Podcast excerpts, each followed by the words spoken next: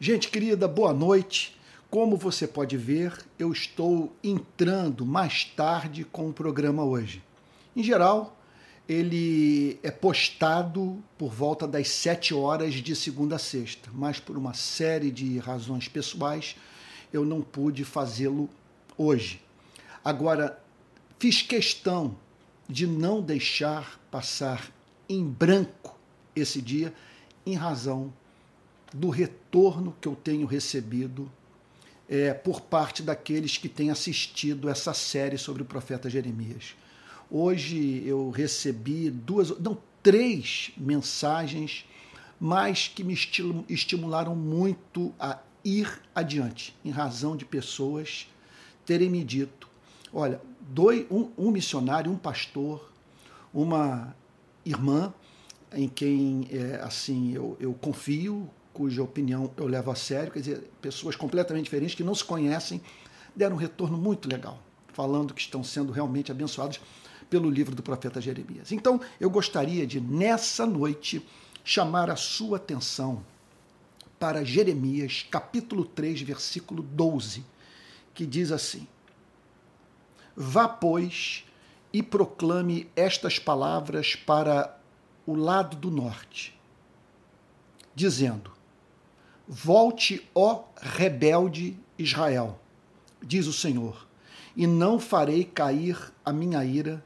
sobre você, porque eu sou compassivo, diz o Senhor, e não manterei para sempre a minha ira. Vamos repetir? Porque eu sou compassivo. Porque eu sou compassivo é mais congenial a Deus perdoar. Ele tem prazer no exercício do amor gracioso, do amor pelos que não são dignos, pelos que não são dignos desse mesmo amor. Ele se alegra em perdoar e fazer com que os seres humanos tenham plena consciência desse perdão. Sendo assim, olha só, observe o que o texto está dizendo. Volte ao rebelde Israel, diz o Senhor, e não farei a cair a minha ira sobre você. Eu não farei a minha ira cair sobre você.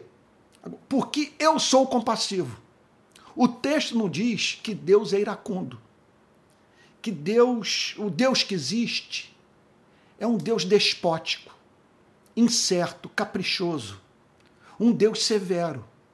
O texto diz que ele é capaz de manifestar o seu desprazer em razão do comportamento pecaminoso dos seres humanos.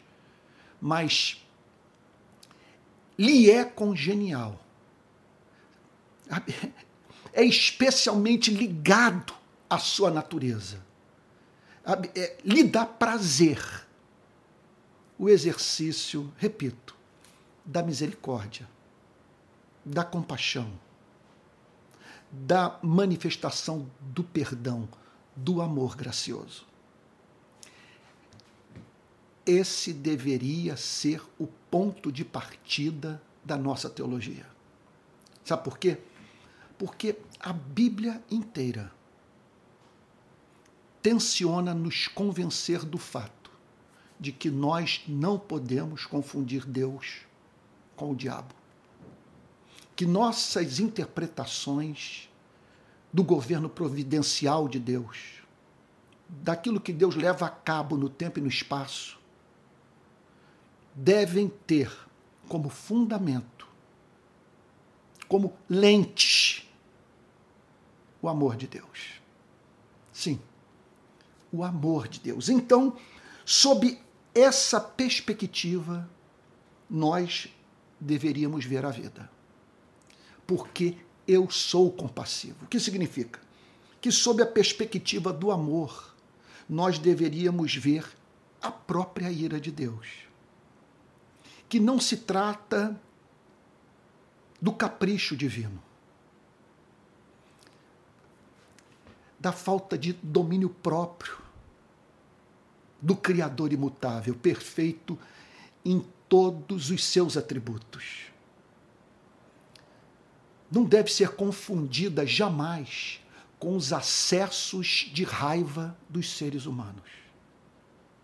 O que Jeremias está dizendo é que a ira divina provém de um Deus de amor, que ela é a pura manifestação da santidade de Deus, sem que para isso, em nenhum momento, Deus tenha que cessar de ser um Deus de amor. Isso, portanto, projeta muita luz sobre aquilo que ocorre debaixo do sol, vamos assim dizer, e que se nos afigura assim como manifestação é, de uma justiça severa da parte de Deus. Agora, o que Jeremias está dizendo no contexto do Antigo Testamento, antes de Jesus se manifestar com aquela pregação extraordinária, até perigosa, porque ele ensinou seus discípulos a chamarem Deus de Pai, a se relacionarem com ele tal como um filho se relaciona com seu pai, lhes assegurando desse amor. E por que eu digo que é perigosa? Porque pode levar o ser, o ser humano a se sentir no direito de ser muito mal, porque Deus é muito bom. Essa é uma tentação. E essa tentação, ela sempre se manifesta no ministério dos pregadores mais radicalmente comprometidos com o evangelho. Porque quando o evangelho é corretamente pregado, nós nos asseguramos de uma tal maneira do amor divino que nos tornamos certos de que nenhum pecado que possamos cometer é capaz de riscar o nosso nome do livro da vida. Que esse amor é eletivo, que esse amor é eterno. Nada, absolutamente nada, como diz o apóstolo Paulo em Romanos 8, pode nos separar desse amor. E é claro que quando você toma consciência desse amor eterno, você corre é, o risco de ceder à tentação, repito, de praticar atos de maldade por saber que nenhum deles o privará da comunhão eterna com Deus. Agora, acontece que a amarração que Deus faz no Evangelho de Jesus Cristo é realmente reveladora da sabedoria divina. Porque o que ele faz é o seguinte: ele revela esse amor. É certo que esse amor faz com que corramos o risco, especialmente quando, ele, quando visto a partir da doutrina da justificação pela graça mediante a fé, que somos salvos pela graça divina. Então, esse amor realmente nos expõe à tentação. É possível que venhamos abusar da graça. Agora, uma amarração é feita de uma tal maneira que Deus leva o ser humano a temer mais pecar contra o amor do que pecar contra a lei. Ele sabe que a lei não pode mais condená-lo, mas ele está tão encantado com esse amor que se lhe fosse anunciado como diz Calvino, que não existem mais infernos e demônios, ele continuaria a servir a Cristo por pura gratidão. Então, esse amor, é sob a perspectiva desse amor gracioso que nós deveríamos ver a ira de Deus. Se essa ira é a manifestação do justo juízo de um ser compassivo, logo, portanto, trata-se de um sentimento que se expressa na história das nossas vidas, em razão do fato de que aquilo que praticamos é uma ofensa ao amor. Deus não permitirá jamais que o seu amor seja trivializado por nós. Em segundo lugar, sob a perspectiva do amor, nós deveríamos ver o nosso pecado. Porque em razão do fato dele ser esse Deus que diz para o seu povo: Eu sou compassivo. Essa é a minha natureza. Me é congenial, permita-me repetir a palavra, me é congenial perdoar. Então, sendo assim, eu não manterei para sempre a minha ira. Não farei cair sobre vocês a minha ira. Portanto, voltem-se para mim. É a compreensão desse amor que faz com que depois de eu ter praticado o que eu mesmo considero vergonhoso, voltar para casa. Veja só, aos olhos de quem vê a cena, como um cara de pau.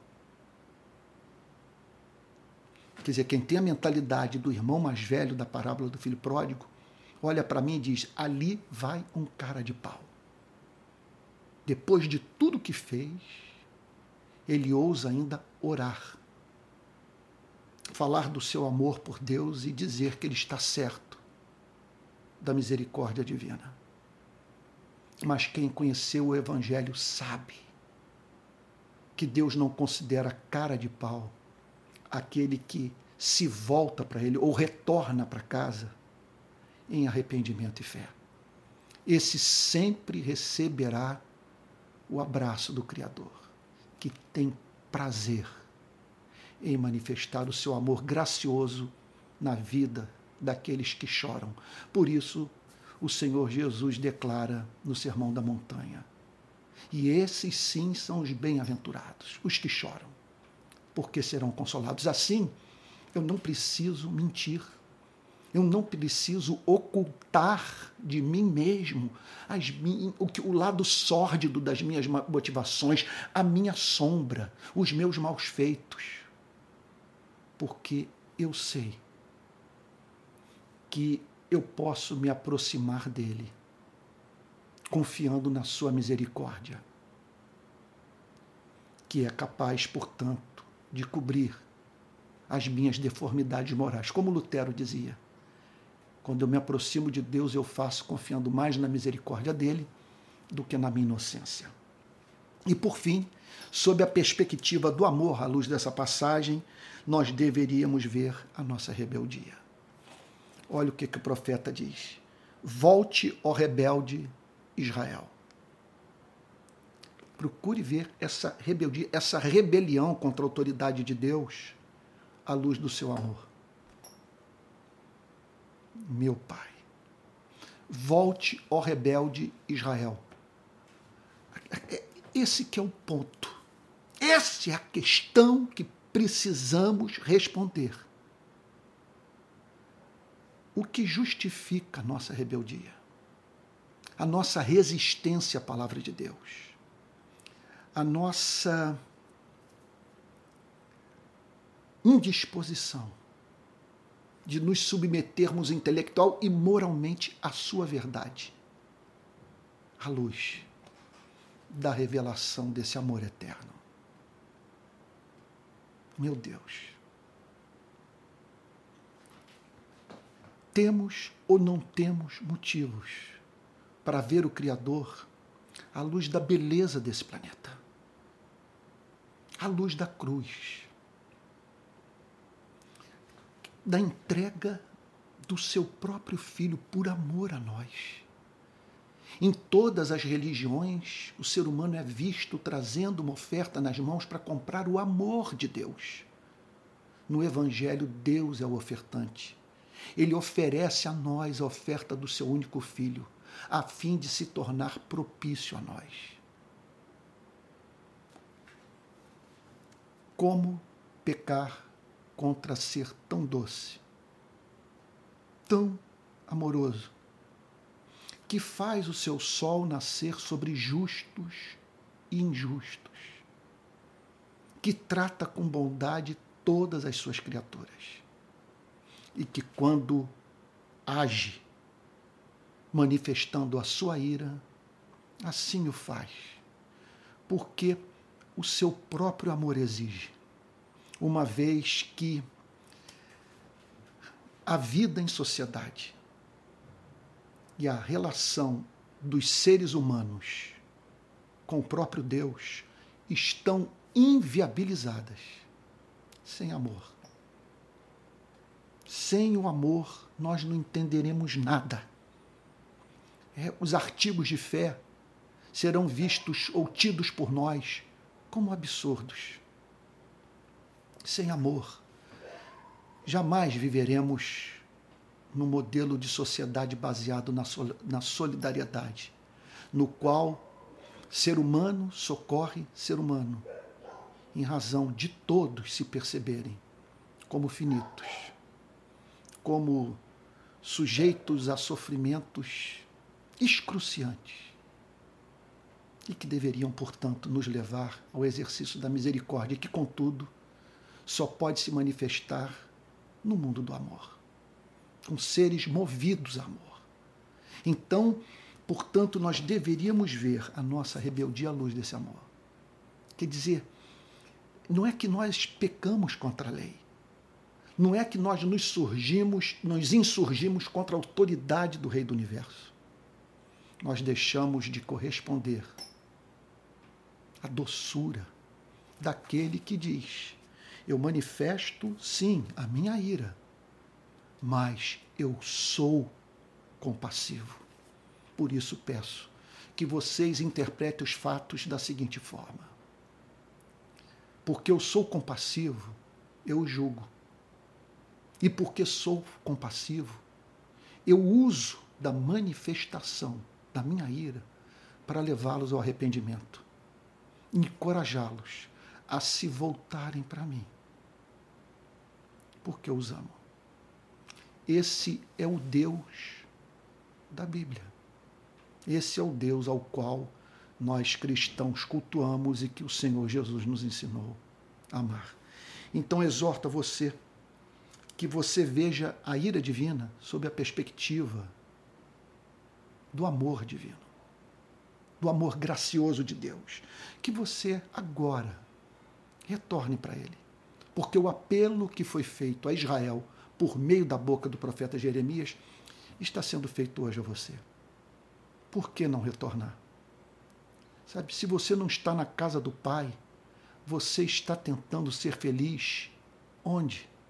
E por fim, pense sempre no pecado não como simples violação da lei, embora isso esteja envolvido, mas na vida do cristão é uma violação, isso sim, do amor. É menosprezarmos ser tão misericordioso e que se revela a nós como tal. Vamos orar? Senhor querido, ajuda-nos a todos os dias dizer: Tu és compassivo, Pai Santo. Que vejamos, portanto, até mesmo a manifestação da Sua ira à luz da Sua compaixão.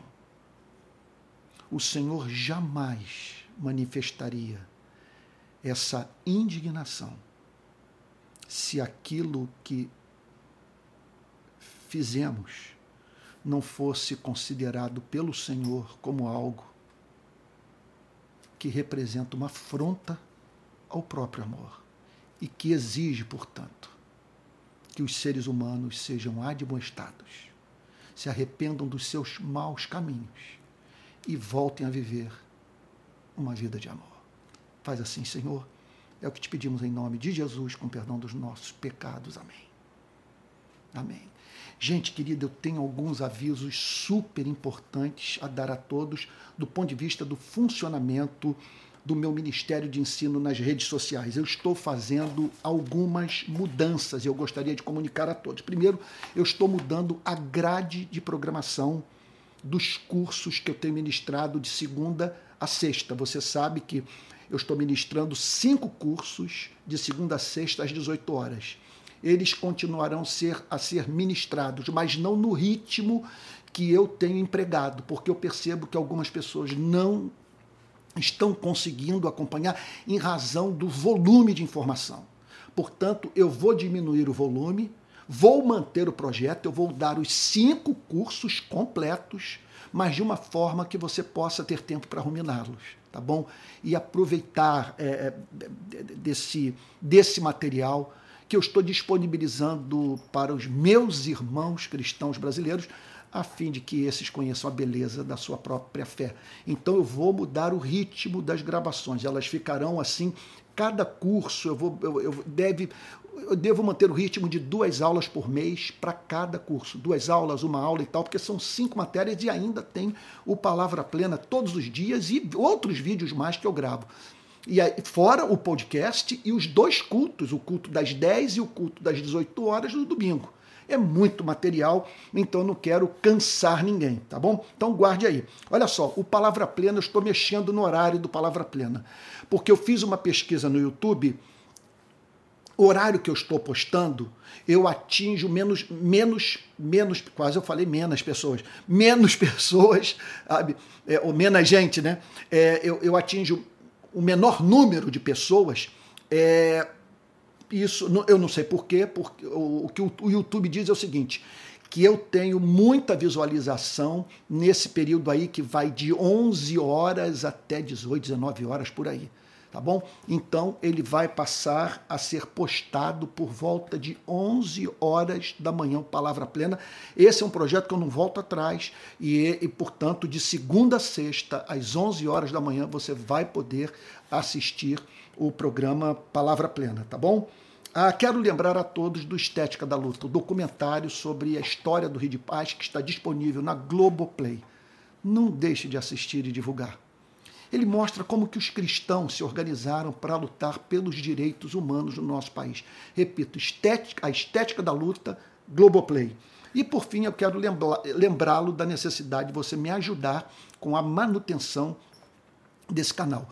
Eu estou passando a viver disso, para lhe ser completamente franco, e a instituição é, que até então me mantinha, é, ela, ela decidiu é, não me dar o que eu recebi integralmente, estou recebendo só metade e o receberei até o final do ano. Então estou tendo que me reinventar. Então, e outra coisa, eu preciso de recursos para melhorar essa ferramenta, essa ferramenta esse, para, para ampliar o alcance desse ministério. Você pode contribuir de três formas. A primeira, depositando uma oferta no pix palavraplena.gmail.com palavraplena.gmail.com. Outra forma é se tornando membro do meu canal. Ok? E por fim, em terceiro e último lugar, é você entrando na. É você, é você fazendo parte da plataforma Apoie-se, que é uma plataforma que tem como objetivo nós prestarmos ajuda financeira a projetos que precisam de recursos e nos quais nós acreditamos. Tá bom? Olha, espero que o programa de hoje, apesar de ter entrado, entrado tão tarde, tenha te abençoado. Tá bom? e até o próximo Palavra Plena. Até amanhã.